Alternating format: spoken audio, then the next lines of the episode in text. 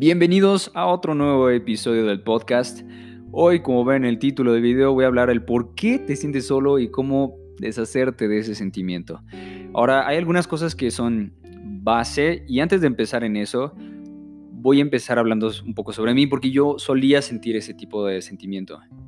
El sentirte solo no nada más es eh, estar literalmente solo, no, es sentirte solo hasta cuando hay gente a tu alrededor cuando estás con gente, cuando estás conviviendo, no sé, solo por mucho que intentas conectar y empatizar con la gente, te sientes solo. Y es sencillo, y, es esto porque es un mecanismo que tenemos todos, y es algo subconsciente que tenemos. Todos tenemos el subconsciente, que es un tipo programa, como si fuéramos una computadora, tenemos un programa que es el subconsciente. El consciente es lo que haces, el subconsciente es un programa que te hace actuar de cierta forma. No sé si te ha pasado que estás caminando por la calle y te vas por un rato y después como que regresas a ti, a tu conciencia, a tu consciente, a lo que estás haciendo y dices, órale, ¿qué me pasó? Eso es el subconsciente. Es, el que, es un programa que tenemos que nos hace actuar de cierta forma. Y ahora, el sentirte solo es algo subconsciente y de cierta forma consciente pero es más subconsciente, porque nos aislamos nosotros mismos. Aunque creas, no, la gente se va de mí, no, es tu subconsciente, es tu actitud, es la actitud que estás tomando hacia ciertas cosas. Entonces, subconscientemente, tienes miedo, tienes miedo a la demás gente. Y eso es simple y sencillamente eso, tienes miedo. El miedo, ya he hablado sobre esto, pero luego hablo de esto en algún otro podcast. El miedo es simple y sencillamente, simple y sencillamente un mecanismo de defensa que tenemos para no sentir dolor. O más dolor del que ya estamos sintiendo o X o Y. Entonces, el sentirte solo o sola, pues es eso. No quieres estar cerca de nadie más solo quieres estar contigo. Pero, de cierta forma, aunque estés contigo, te sigues sintiendo vacío o vacía. Y puedes decir, es que me hace falta amar a alguien. No, no es eso. Necesitas aprender a amarte. Y siempre hablo sobre esto. La forma en la que te puedes aprender a amar es solo haciendo cosas que te gustan, que te jalen, que te llenen. O actuando. También actuando te quitas ese sentimiento de, de soledad. Y la soledad, ese tipo de soledad, viene muy ligada a la depresión. A mí no me gustaba salir porque siempre sentía que estaba solo. No me gustaba conectar con la gente porque tenía mucho dolor dentro de mí y no lo sacaba. Y si lo extendaba con alguien, le daba huevo a la persona porque ellos estaban en otro tipo de pensamiento, yo no. Yo viví distintas cosas. Entonces, ¿Cómo puedes dejar de sentirte así? Puede que intentes hacer muchas cosas, yo también intenté hacer bastantes cosas. Anotaba en mi cuaderno, intenta sonreír, eh, ser agradecido y di gracias tantas veces. O sea, neta, aquí tengo cuadernos y eso solía decir, y eso solía anotar.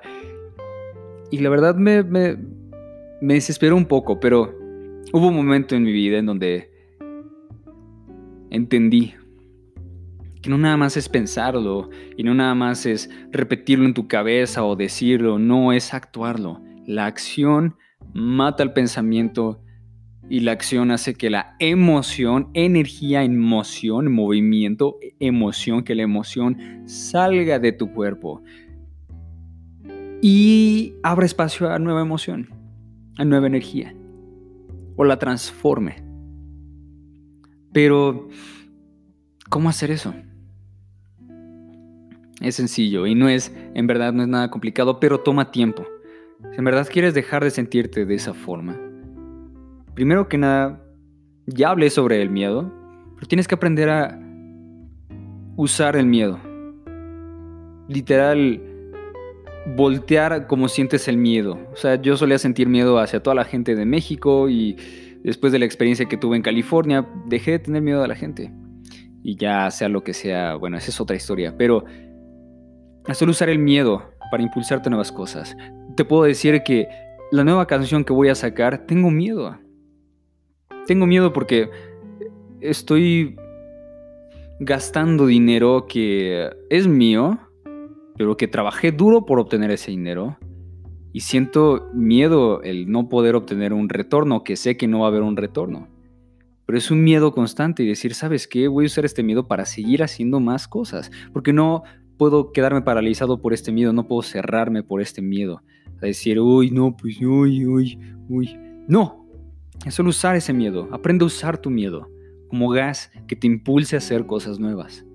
O hacer otras cosas, hablarle a alguien, etcétera, etcétera. Ahora que haces eso, también empezar a practicar la abundancia y la gratitud. No nada más es pensamiento, es actuar. La gratitud primero que nada.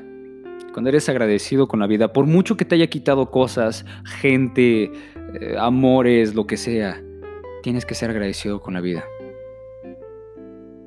Con la vida, con Dios, con lo que sea. Porque pasa por una razón. Y te enseñaron lo que te tenían que enseñar. A lo mejor no lo aprendiste en el momento, pero ya después lo aprendes y te das cuenta. Y así es, nadie aprende en el momento y dice como, ah, neta, tienes toda la razón, sí, ahora ya, ya aprendí. No, es ya después de que pasó todo lo que tiene que pasar, aprendiste. Entonces, sea agradecido. Pero nada más di, ay, sí, gracias porque mi exnovia se fue. No, sea agradecido. Actúa agradecido con tus familiares, con los amigos que tienes a tu alrededor. Los que te apoyaron. Nada más, ay, gracias por apoyarme. No, ¿sabes qué, güey? Te voy a invitar al cine, vamos al cine, gracias. No, güey, no, no, no, tienes que hacerlo. No, claro que sí, me ayudaste. Yo te quiero. Esta es mi, forma de agradecer. Te mando un, un, ron, te mando unas palomitas, te mando un, un regalo, algo. Ese es agradecimiento. Es mover esa energía. Con tus papás, ser agradecidos si estás viviendo con ellos. Pues ser agradecido, hacerles el desayuno, limpiar tu, tu cuarto, acomodar tus cosas. Esa es la forma en la que puedes ser agradecido. Y vas a empezar a ver que muchas cosas empiezan a cambiar dentro de ti. Las otras personas empiezan a actuar distinto hacia ti. Porque empiezas a agradecer lo que hacen. Y cuando eres agradecido, amable, muchas cosas cambian. Hasta las personas más ojetes cambian. Nadie puede resistir eso. La otra que hablé sobre abundancia Solo pensar, no de una forma arrogante, pensar que lo tienes todo. Y por eso es estar agradecido. Aunque hayas perdido cosas, solo estar agradecido, saber que tienes, saber que hay, saber que las cosas se van. Y esa es la forma en la que dejas de sentirte solo. Porque muchas cosas empiezan a cambiar. Y solo empezar a actuar de esa forma. Si no sé, vas al cine y solo tienes 10 pesos, no tengas miedo. Solo, ¿sabes qué? Me vale aunque tenga 10 pesos. Toma, güey, toma mis 10 pesos. ¿No tienes nada más? No, la verdad no, pero eso es lo que quiero dar. Porque sé que va a regresar, no me importa. No se lo digas, piénsalo. Pero esa acción, eso, es lo que hace que empieces a transformarte. Empieza a transformar muchas cosas dentro de ti. Empieza a ser más abundante, más agradecido con la vida y empiezas a jalar muchas cosas. Y además, dejas de sentirte solo. Porque cuando empiezas a traer más, es, es, un mecanismo que empieza a, a, fluir. Entonces tienes que empezar contigo. No anotando, ay, debo de hacer esto, debo hacer esto. No, solo actúa. Es todo. Actúa agradecido, abundante, sin miedo a la vida. Si la gente se te acerca a hablar, ábrete. A ellos les va a dar miedo que te abras tanto. Porque nadie en estas épocas se abre. Todos tenemos miedos a todos, y más con la pandemia. Hay que aprender a abrirnos unos con los otros. Somos seres sociales. Y eso es lo que debemos hacer. Ser abiertos, ser un libro abierto. Claro, van a haber misterios, no contarle que, no sé, tuviste sida o algo así, pero solo si le pregunta, pero tampoco ser secos. Y pues, pregúntame, tú tienes que ser el interesado. No, no ser arrogantes, es contar y contar y oye, cuéntame de ti, ser interesados, interesarnos por el otro.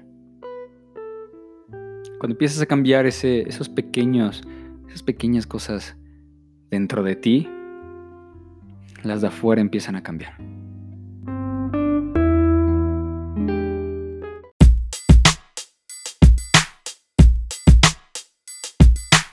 Gracias por escuchar este episodio del podcast. Recuerda, mi sencillo está a punto de salir. Y al podcast subo un episodio todos los lunes, miércoles, viernes y domingos. Solo para que estés atento a eso. Ah, y también los viernes subo un video a YouTube. Así que sin más o menos, ten un excelente día.